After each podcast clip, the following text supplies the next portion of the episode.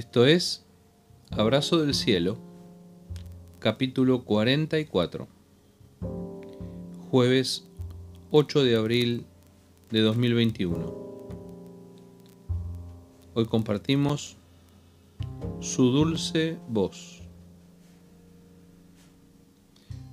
Entonces oí la voz del Señor que decía, ¿a quién enviaré?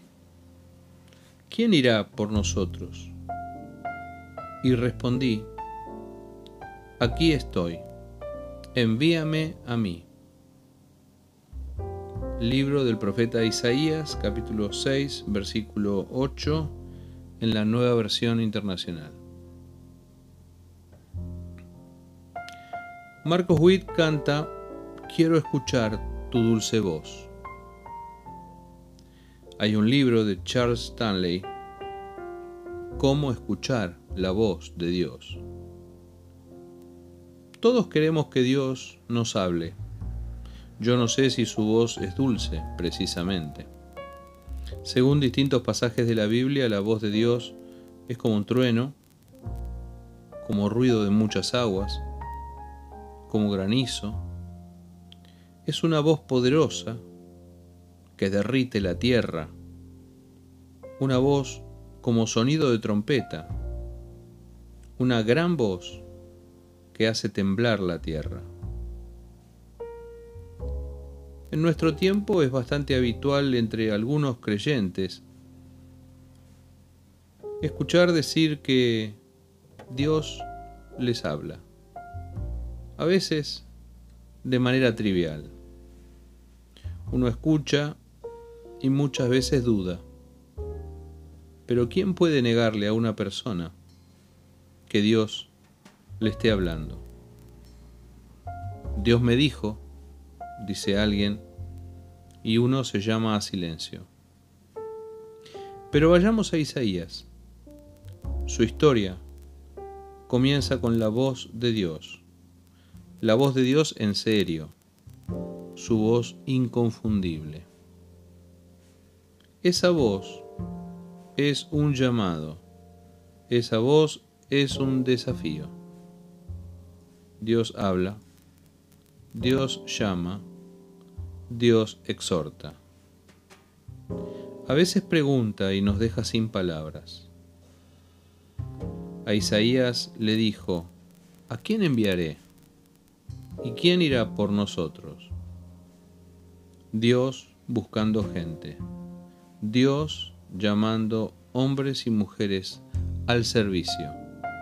Dios teniendo una tarea por delante y eligiendo personas para llevarla a cabo. Gloria de Dios, que la obra suya, la obra de un Dios perfecto, sea encomendada a seres como nosotros, tan imperfectos. Corría el año 740 a.C. y Dios le hablaba a Isaías en el templo. La palabra venía acompañada de una visión majestuosa. Dios en su trono y un manto enorme que llenaba el templo. Dios en las alturas, Dios en majestad.